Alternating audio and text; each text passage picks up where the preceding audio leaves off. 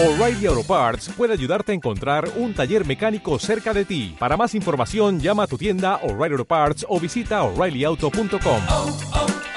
O'Reilly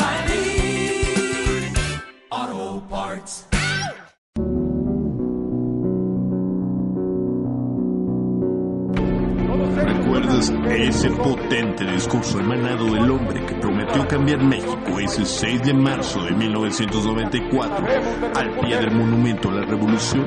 Yo veo un México con hambre y con sed de justicia.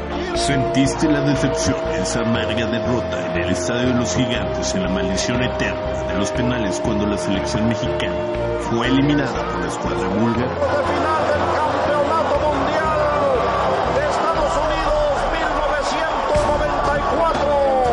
¿Te has imaginado la euforia desatada por el discurso libertador de Martin Luther King en un país desconocido y con gente oprimida?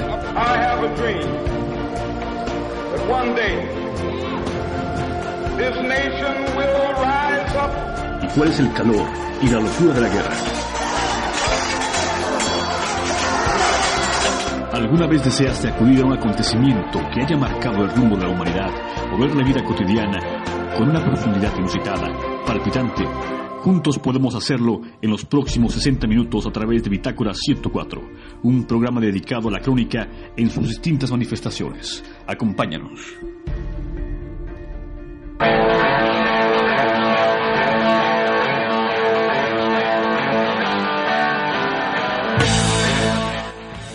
Ya estamos aquí en Bitácora 104 por el 104.1 FM, Radio Central de mi ciudad. Si quieren vernos en Facebook, Radio Central de mi ciudad, RCC, en, Twitter, arroba central RCC, en Instagram, RCC-radio. Y el día de hoy tampoco se encuentra el señor Edmundo Hernández, pero nadie lo necesita en esta cabina. Claro que no.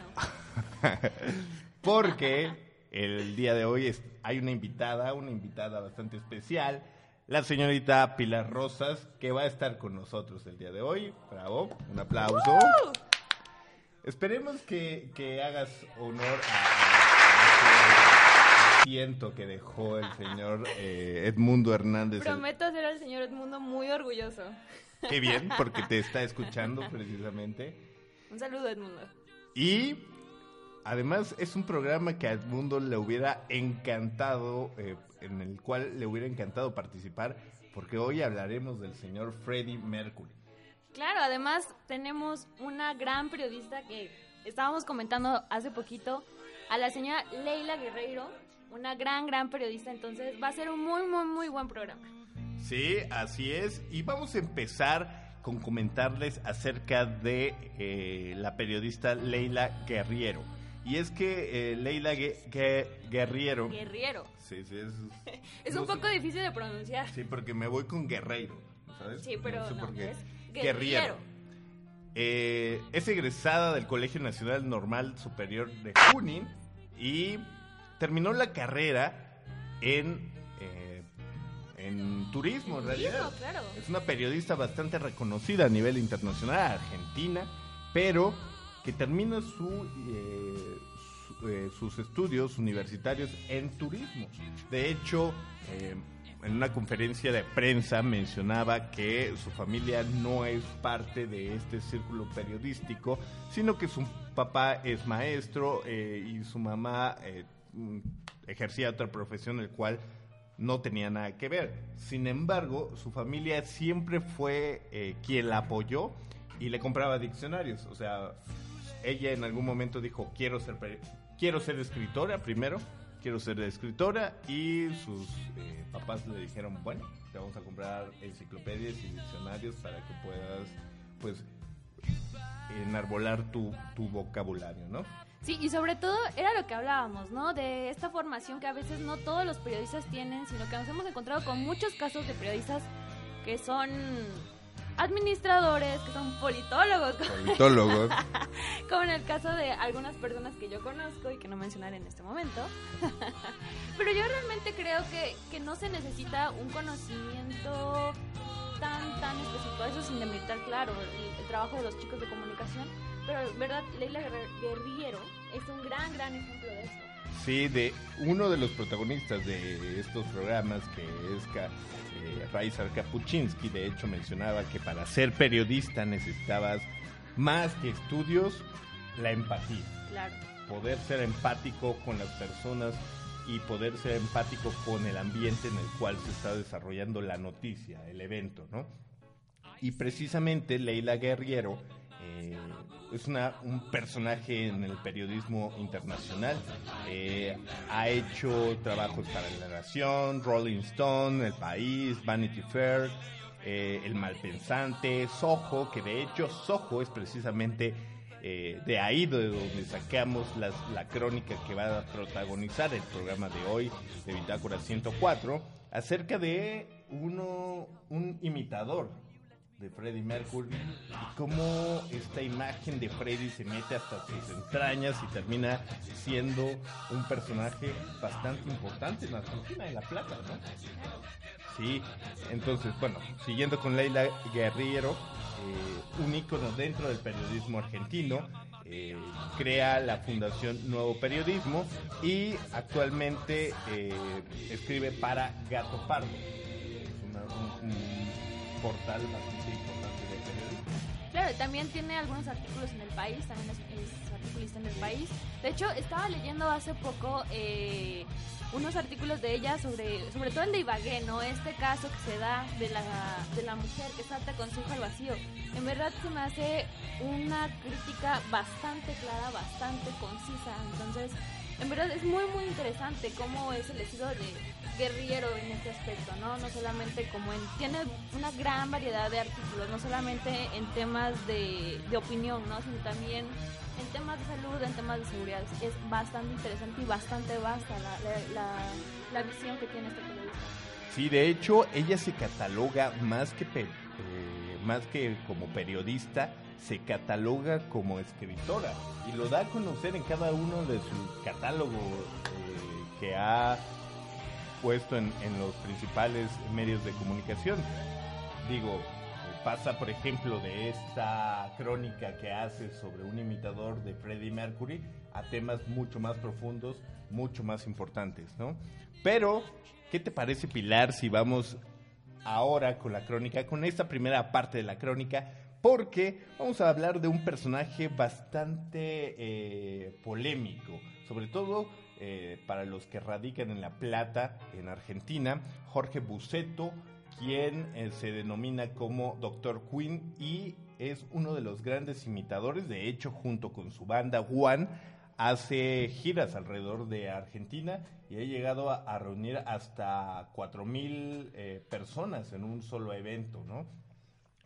Canta algo parecido, digo, nadie va a superar Claro. eh, ni imitar a la voz de Freddie Mercury, pero es un espectáculo bastante bueno. El que lo pueden encontrar sus videos en YouTube eh, como Doctor Queen y van a ver que, que es un espectáculo bastante divertido, ¿no? Claro. ¿Qué te parece, Pilar? Vamos a la primera parte de esta cápsula y regresamos.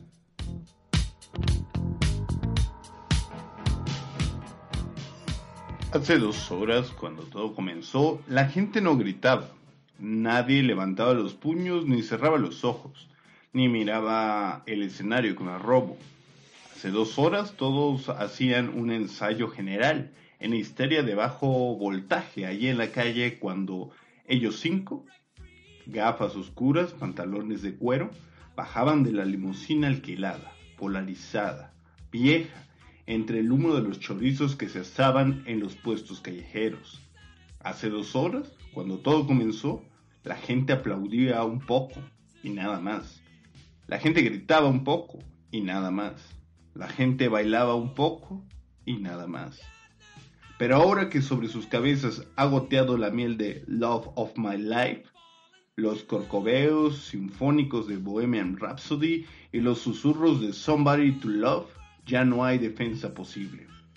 Y cuando él arranca con aquello de Radio Gaga, Radio Gaga, más de mil personas levantan los puños y braban porque ahí, en ese club de barrio de la ciudad de La Plata, capital de la provincia de Buenos Aires, República Argentina, entre carteles que anuncian que Acinda es el nombre del acero y que Imacoya es imbatible a la hora de proveer materiales de construcción.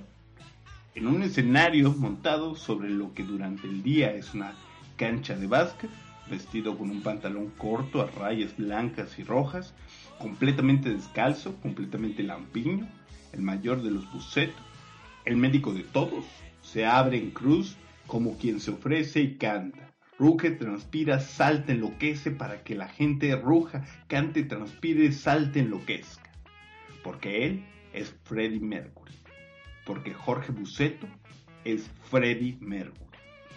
Los datos filiatorios son fáciles. Juan, la banda que lidera Jorge Buceto, médico cardiólogo nacido en La Plata el 7 de julio de 1971, se formó en el año 2000 y es un tributo a Queen, la agrupación inglesa cuyo cantante Freddie Mercury murió de SIDA un día de noviembre de 1991. Los datos filiatorios siempre son fáciles, pero hay otras cosas, las cosas difíciles. Son las 2 de la tarde, la ciudad de La Plata se evapora en la siesta del invierno austral. Jorge Buceto, lunar en la mejilla, pelo castaño, bigote rubio y una barba de tres días sobre la piel con 35 años de uso, devora sándwiches de jamón en el gimnasio que es propiedad de su familia y que está frente a la casa de sus padres. ¿Siempre quisiste ser cantante? No, nunca. En el viaje de egresado de Bariloche nos pusieron un video de Queen y yo me quedé dormido pensando, mira a esos putos. ¿Y qué querías ser cuando eras chico? No sé. Es que era chico, pero no sé si alguna vez fui un nene. Porque las cosas difíciles empezaron temprano, con las primeras sopas de la infancia. Jorge Buceto tenía 5 años y no era esto que es, sino el primer hijo de Norma y Jorge. Estudiante de medicina ella y cardiólogo él nieto de la abuela Emma y sobrino del tío Osvaldo. La abuela Emma, ojos azules de fuego impío, que ocupaba de él durante el día.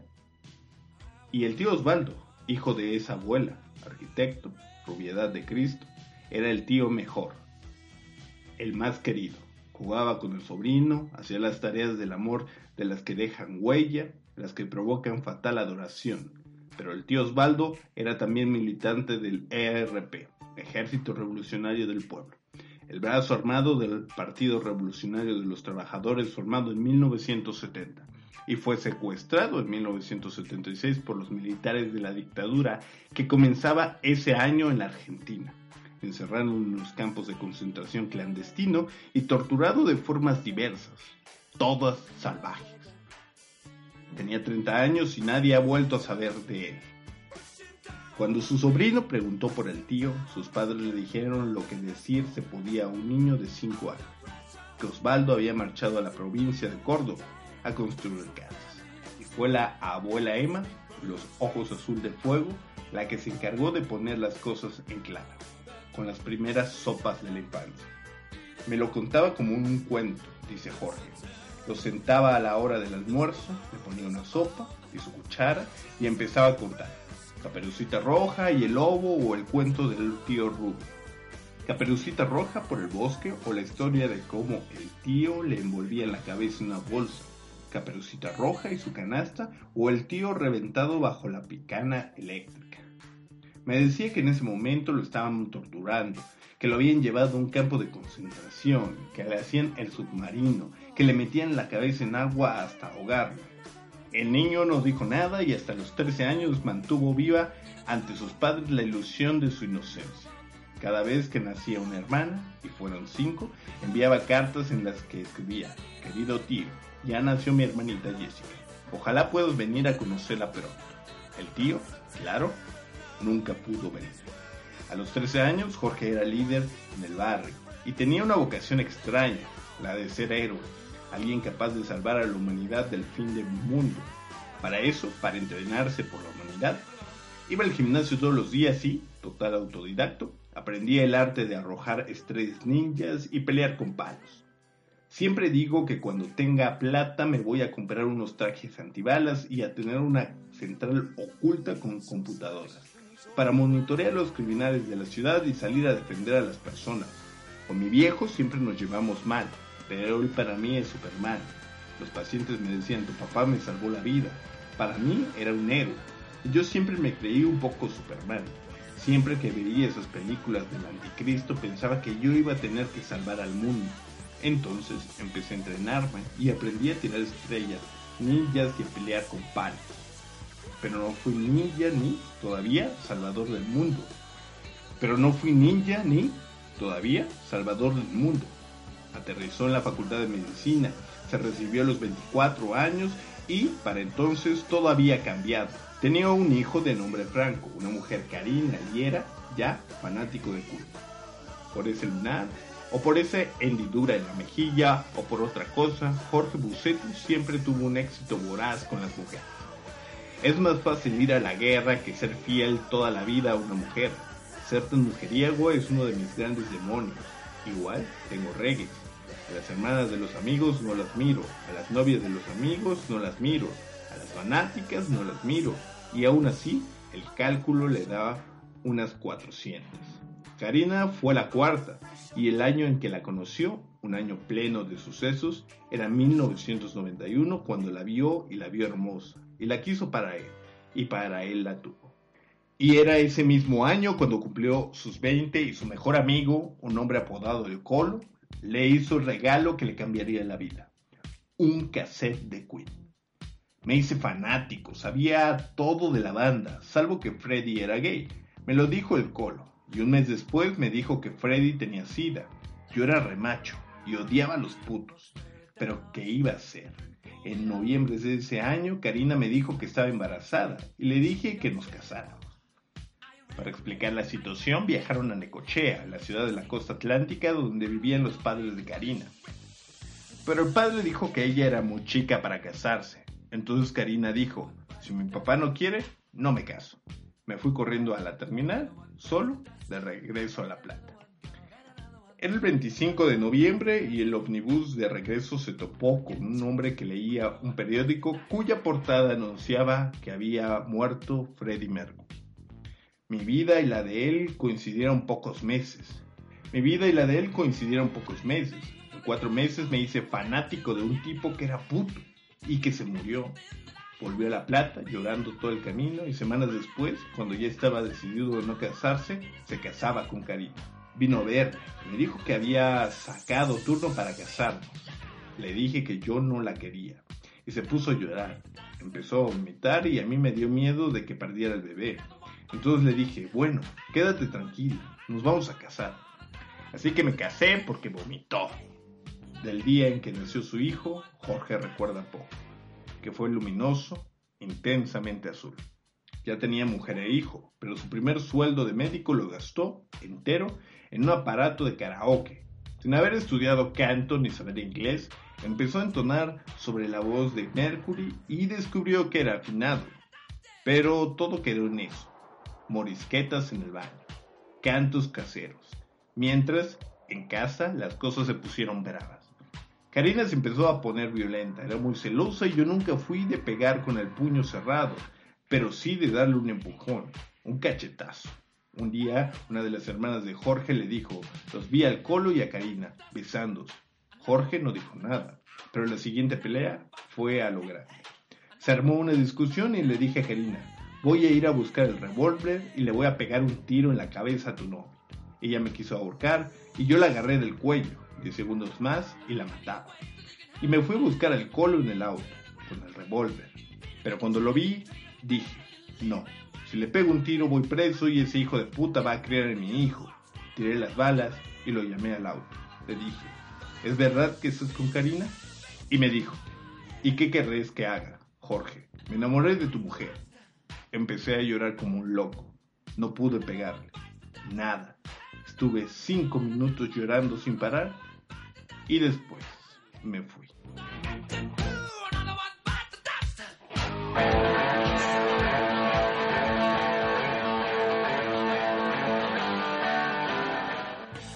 Regresamos después de esta cápsula crónica de Leila Guerriero porque hablamos sobre Jorge Buceto.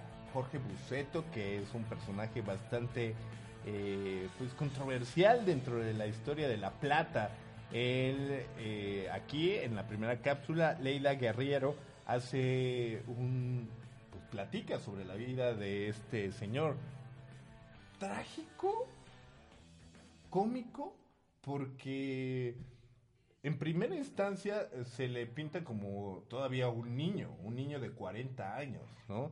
El señor guarda todavía un traje de Superman dentro de su armario y se lo pone cada que se le antoja.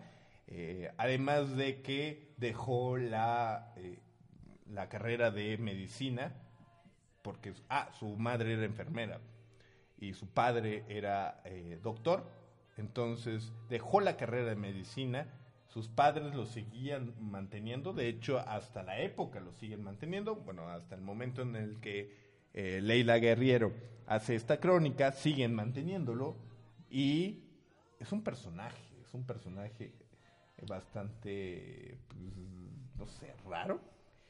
Creo que era lo que platicábamos en el corto, ¿no? Como que todas las personalidades que son como rockstar traen esta actitud innata, parecía ser, de, de portarse mal, ¿no? De ser extrovertidos, de rayar en los excesos. Pero de hecho es todo un fenómeno, Dr. Queen. O sea, sí ha recorrido bastantes partes del mundo Sí. con sus tributos. Sí, sí, Europa. De hecho, tuvo Claro. una gira con su banda One en Europa. O sea, es una personalidad. Claro. Además, como que destaca mucho esta, o sea, más allá de, de- del ser como el tributo a Queen, es hacia la personalidad de Freddie Mercury, ¿no? Que es más enfocada en eso. Y sobre todo también que no solamente ha ido dentro de, bueno, no ha ido solamente a, Europa, ¿no? Sino también dentro de América Latina es súper reconocido. Ha ido a Colombia, ha ido a El Salvador, ha ido a Chile. O sea, sí ha recorrido una gran, gran, gran cantidad de lugares. Sí, así es.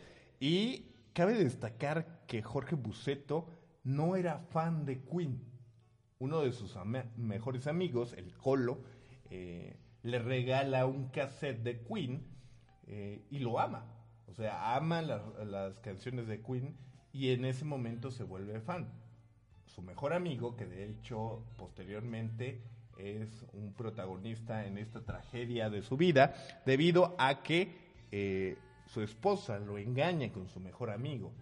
Cuando quiere ir eh, a buscar a su mejor amigo con el revólver y matarlo, dice, a ver, no, porque su esposa estaba embarazada. Este güey va a quedarse con mi esposa y yo voy a ir a la cárcel. Entonces, cuando lo quiere golpear, deja el revólver. Cuando lo quiere golpear, no puede. ¿no? Porque recuerda su amistad con él. Curioso, ¿no? Y además, no sé si viste fotos de- del señor, Sí, pero es claro. casi, o sea, no se parece tanto, pero sí le da un buen aire. Sí, sí, sí. Sí. Sí, no es idéntico. eh, el señor Buceto tiene como corpulencia. Tiene, es, Freddie Mercury era un palito, sobre todo ya en sus últimas. En sus últimas apariciones, ¿no? Sí. Que era cuando ya se estaba consumiendo por El mismo SIDA. el mismo SIDA. Pero sí le da cierto aire. Sí. Sobre todo la actuación, creo que lo que le ayuda es este espectáculo. Cuando toca eh, interpretar ciertas canciones, se viste como Freddie Mercury perfectamente, saca esta capa icónica de eh, Freddie Mercury con su corona de, de reina. eh, eh, entonces, creo que esa es la parte que se le aplaude a- al señor Buceto porque tiene disciplina para hacer este espectáculo, ¿no? Claro, y además, yo no sabía que ellos fueron telone- teloneros de los Scorpions en 2010. O sea, sí ya le llevan una buena trayectoria en este camino de imitar a Queen y sobre todo al señor Freddie Mercury. Está bastante interesante. Cuando él forma su banda, eh, One, pues le pide a, a todos los integrantes de la banda que por favor se pongan las pilas y que no nada más eso, le ex- exige que se parezcan lo más posible a los demás integrantes, Brian May y Roger Taylor. Eh, cuando le dicen eh, al guitarrista, oye, ¿sabes que tú vas a interpretar a, a Brian May? Pues te pido que te hagas permanente, ¿no? Entonces, pues, la Sobre manera- todo esa, esa eterna cabellera que tiene Sí. que jamás se la cortó Sí, y que hasta la fecha sigue igualito. pero canoso. Encanoso, pero igualito. Sí, o sea, Brian May es de las personas que se ha conservado, no sé si hizo pacto con, con el diablo o qué hizo, pero se conserva muy, muy, muy igual. Y eh, el baterista le pide, eh, que, interpretando a Roger Taylor, que se alíe, eh, porque al contrario de el que interpretaba a Brian May, este se tiene que alias- alisar el cabello. Bueno, poner lacio.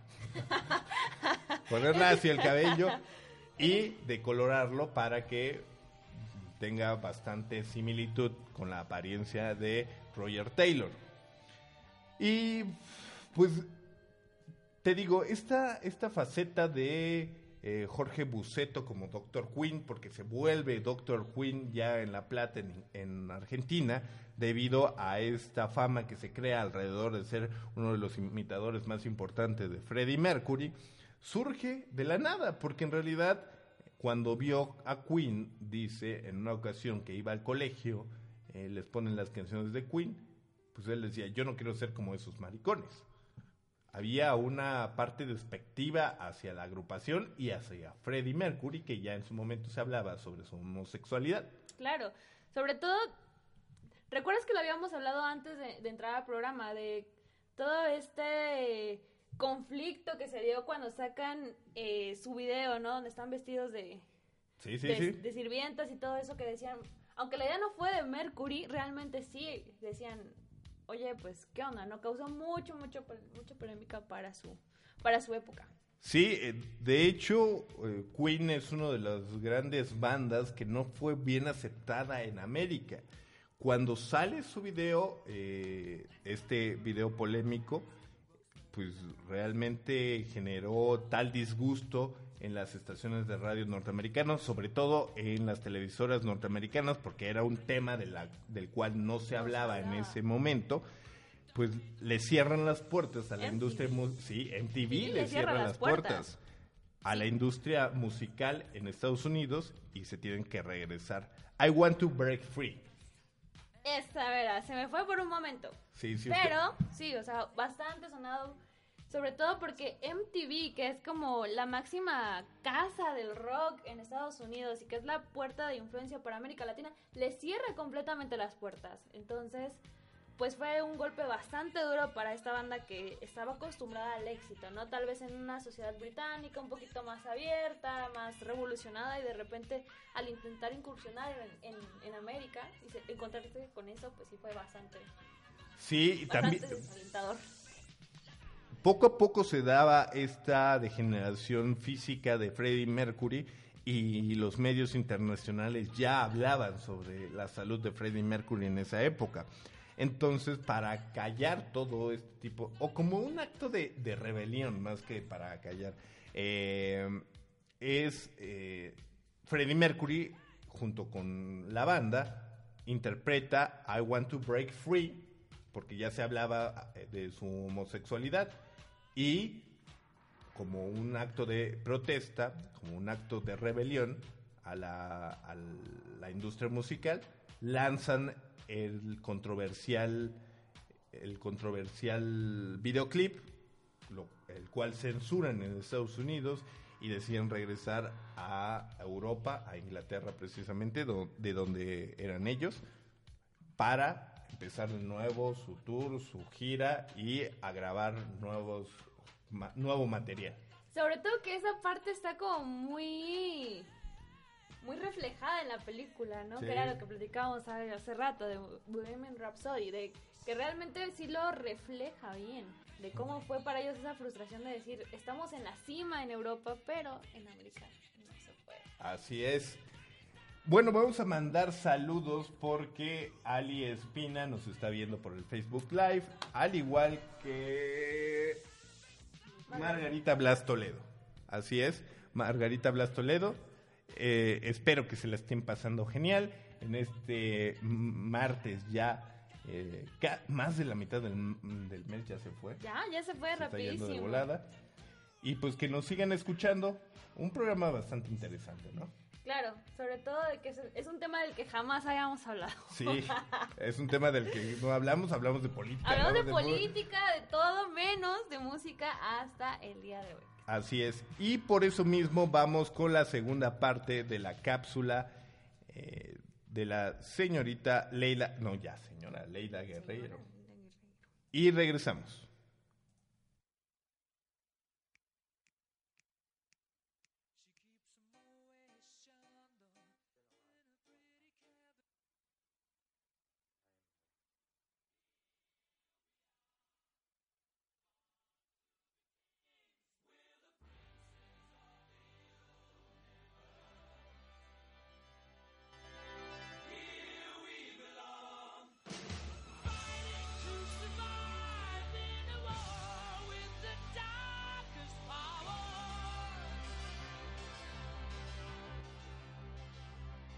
Empezó a vivir en el auto. Llevaba la ropa en el baúl. Trabajaba en el hospital. Lavaba la ropa en un lavadero. No dijo a nadie en su familia que se había separado. Por un tiempo, sus sueños de fanático cesaron para dar paso a lo único de lo que podía ocuparse entonces, sobrevivir. Daba clases de farmacología, atendía en un consultorio, trabajaba en el gimnasio de sus padres, y en 1988 conoció a Olga Surkan, una rubia descendiente de ucranianos. La vio hermosa, la quiso para él, y para él la tuvo. Se casaron, se fueron a vivir a una casa alquilada. Tuvieron una hija. Jorge, mientras, cantaba en algunas fiestas privadas e informales, en festejos entre colegas. Recién en el año 2000, con el médico Luciano Monti, que ya no está en la formación, que también era fanático de Queen, pensaron que, quizás, podían hacer algo con su gusto en común. La música de Queen. Formaron una banda. La llamaron One. El 12 de agosto del año 2000, Juan debutó en La Luna, un club nocturno de La Plata, y allí, ante 600 personas, Jorge Buceto empezó a mostrar su herencia, el tóxico indeleble del amigo traicionero, su propio fanatismo. En los primeros tiempos, no salía vestido como Freddie Mercury, pero un día decidió pintarse bigotes y ya no se detuvo. Compró una tela amarilla y se la llevó a Norma, su madre, para que le cosiera una imitación de la que Freddy había llevado en uno de sus shows. Siguieron el traje rosa de satín, los pantalones cortos rayados en blanco y rojo, la capa de rey, una corona. Empecé a exigirles a los músicos que se vistieran. Yo soy autoritario. Esta es mi banda. Si no te gusta, ándale a otra. Desde que se formó, más de 25 músicos pasaron por One. El guitarrista Álvaro Navarro Can y el baterista Andrés de Charras son quienes más tiempo llevan. Cinco años Álvaro, dos Andrés, pero para ingresar tuvieron que hacer sus concesiones. Andrés de Charras, que tenía el pelo rizado y oscuro, tuvo que alisarlo y teñirse de rubio para parecerse a Robert Taylor, el baterista de Queen. Álvaro Navarro Can, que hace las veces de rizado de Brian May, tuvo que ir a la peluquería para hacerse permanente. A los primeros shows siguieron los teatros. En La Plata, en Buenos Aires, el noticiero de Canal 13, uno de los canales de televisión abierta más importantes de la Argentina, hizo una nota sobre la banda en la que Jorge fue bautizado como Dr. Queen. Y así quedó. Hoy, Juan y el Dr. Queen tienen su fama. La banda está en gira por la Argentina. Tiene dos CDs editados. Va por otro que incluye temas propios. Y Jorge empezó a hacer esto que es el clon perfecto, o casi. Para ser como Freddy, solo me falta ser puto. La gente diría, no sabes que Shoke, y además es puto, igual que Freddy. Me lo aceptarían con alegría.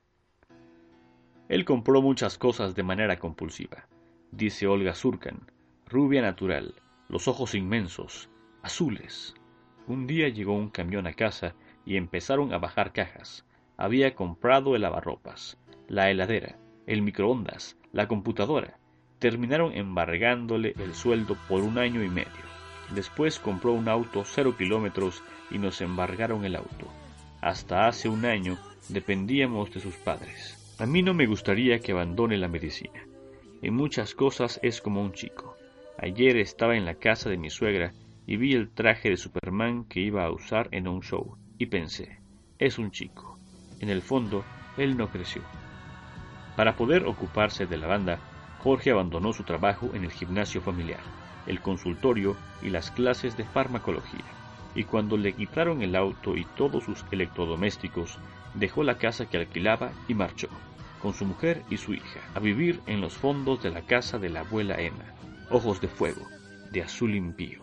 El mediodía ha dejado el hospital vacío, mudo, la luminiscencia de los tubos fluorescentes se arroja con desesperación a rincones a los que, de todos modos, no llega luz.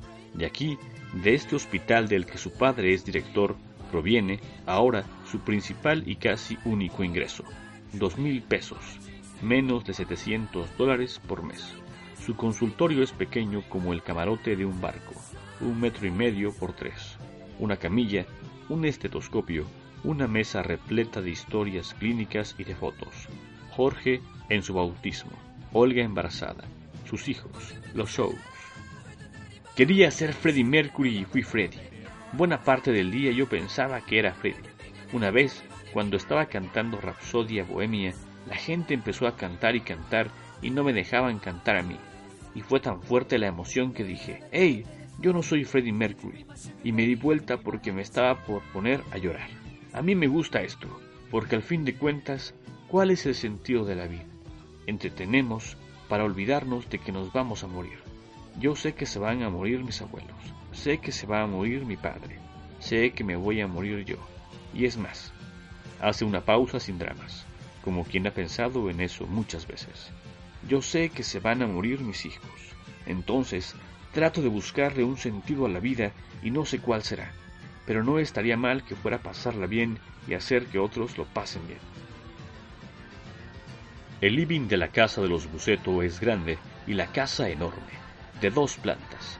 Sería más grande todavía si no fuera porque, en la parte delantera, construyeron un departamento para Carolina, la hija que está separada y tiene un hijo pequeño. Y habría más espacio para las otras dos hijas menores que todavía viven en la casa, si no fuera porque en el primer piso Norma guarda el vestuario completo que usa Jorge en los shows. A mis hijos les dimos demasiado, dice Norma. Son muy dependientes. Nosotros nos hacemos cargo económicamente de todos. ¿De Jorge también? Sí, él está todavía bajo el ala nuestra. Cuando empezó con la música dijimos, bueno, ya se va a olvidar. Pero no, siguió. Nosotros le decimos que no abandone la medicina. Yo le digo, Jorge, ¿no te parece que es muy tarde para empezar? Ya vas a tener cuarenta años y tu carrera artística va a tener un ocaso. Es que vos ves que tu hijo está tirando por la borda una carrera y no podés alentarlo. Es sábado en la noche. En la puerta de la casa de los Puceto espera una limusina blanca. Es tarde y se está haciendo cada vez más tarde. En el living, Norma sufre por la ausencia del hijo. Nadie sabe dónde está y faltan dos horas para que empiece el show del majestuoso Dr. Quinn en el Estadio Atenas de La Plata. Norma sirve galletas, se preocupa porque el niño no aparece, pero entonces la puerta se abre y llega Jorge. Estaba en el estadio, explica. Jorge es Freddy, pero también su manager, su productor, su escenógrafo, su coreógrafo, su chofer, su vestuarista, y tuvo que ocuparse de organizarlo todo. La decoración, el escenario, los videos, los instrumentos, el vestuario. Mami, me voy a bañar. ¿Me llevas la ropa al baño? Dice y toma un vaso de gaseosa. No tomes eso que te dan gases, le advierte Norma. Después eleva los ojos al cielo, como diciendo, ay, este chico. Quince minutos más tarde, Jorge grita desde el primer piso. ¡Ma! ¡La ropa! Norma sube, apurada, con un atilo de ropa cueros, cuerinas, algo muy rojo, y después Jorge baja, anteojos ray oscuros, el torso desnudo bajo una chaqueta de cuero negra, pantalones de acrílico rojo. Ya han llegado todos, baterista, bajista, guitarrista, el chico de los teclados. Jorge saluda a sus músicos, les hace bromas. Andrés de Charras, el baterista, pide pasar al baño. Sí, querido, pasa, le dice Norma. Estás muy desabrigado vos. ¿No tenés un abrigo? Sí, un saquito, grita el baterista antes de desaparecer. Después, desde el primer piso, llega su llamado de angustia. ¡Jorge! ¡Jorge! ¡Jorge! ¡Jorge! Jorge sube y después baja. Mamá, voy hasta mi casa a buscar pastillas de carbón. El baterista tiene diarrea. La limo no es una limo cualquiera. Las luces tienen bajo voltaje y faltan varias.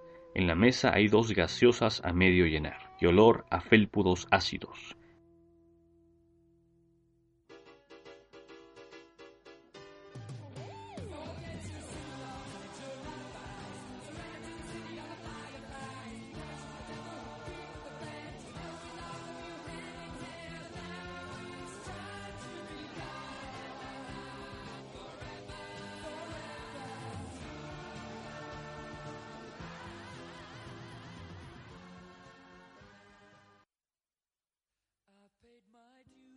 En la puerta del club Atenas, donde hay varias parrillas en las que se asan chorizos, señores voceándolos a dos pesos y una fila de gente esperando para entrar. Cuando ellos cinco bajan del auto, nadie se les tira encima, nadie aúlla, nadie corre, pero ellos fingen que sí y atraviesan el patio mirando el piso como hacen los famosos y entran al club. El camarín no es en plural, sino uno solo, una habitación grande, sin espejos. La capa de rey que usará Jorge, por la que pagó 1.500 dólares hace seis años, está desplegada sobre una silla. Olga, pequeña y dócil, custodia el vestuario. Jorge no saluda ni mira alrededor cuando pide. Olga, ¿hay medias blancas? Lleva el pelo con fijador, los bigotes teñidos de negro. Álvaro Navarro Can se calza un capote blanco. Andrés de Charras, unas calzas de leopardo. Boludo, ya empieza, vamos, le dice Andrés a Álvaro, y ambos caminan hacia el escenario. Jorge no escucha, no mira, no responde. Es una herramienta eficaz, alguien que es profundamente otro. Vamos, le dice a nadie, y sale del camarín y se acerca al escenario y oculto todavía al pie de la escalera, mientras nadie lo ve, cierra los ojos, levanta el micrófono. Empieza a cantar. Son las doce de la noche. Hace dos horas, cuando todo comenzó, la gente no gritaba, nadie levantaba los puños, ni cerraba los ojos, ni miraba el escenario con arrobo. La gente aplaudía un poco, y nada más. La gente gritaba un poco, y nada más. La gente bailaba un poco y nada más. Pero ahora los temas corren y Jorge corre. Baja del escenario, se cambia de ropa, pide agua, pide medias blancas, se disfraza de Superman y canta Mother of Love. Se calza pechos de mujer y canta I Want to Break Free. Y al final, cuando sale con su capa de rey de armiño que es peluche y canta We Are the Champions y se envuelve en una bandera argentina. El rey que es reina, el hijo mayor de los Buceto, el médico de todos, se abre en cruz y siente que es cierto, que sucede, que ha sucedido una vez más, él es Freddie Mercury, que Jorge Buceto es Freddie Mercury.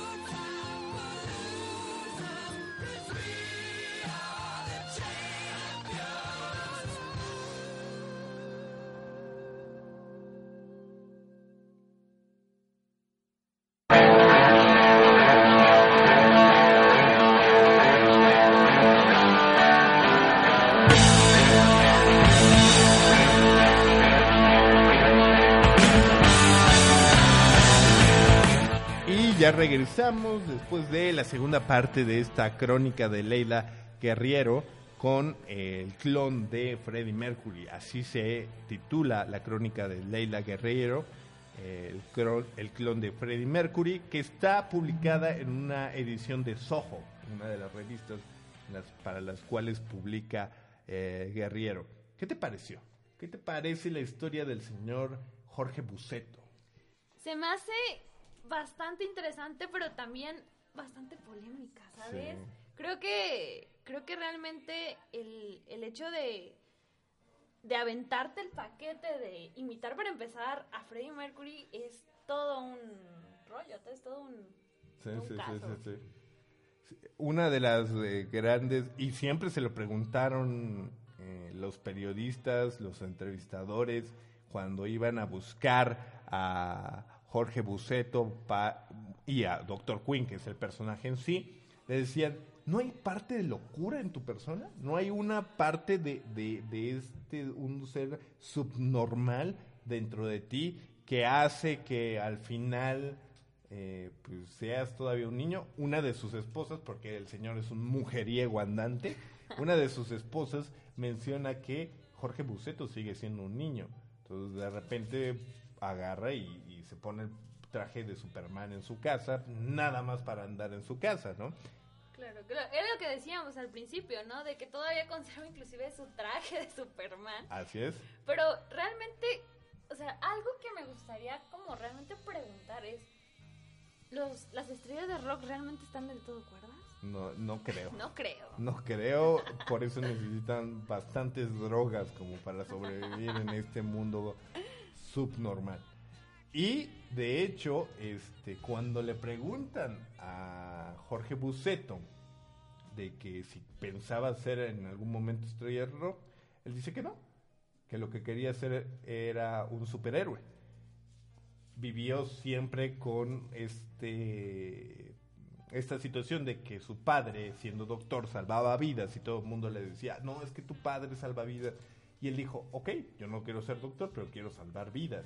Entonces dijo, en el momento en el que yo me volviera multimillonario, eh, voy a ser un tipo Batman porque voy a comprar mi eh, equipo super profesional de espía y voy a salir a acabar con el crimen eh, alrededor del mundo.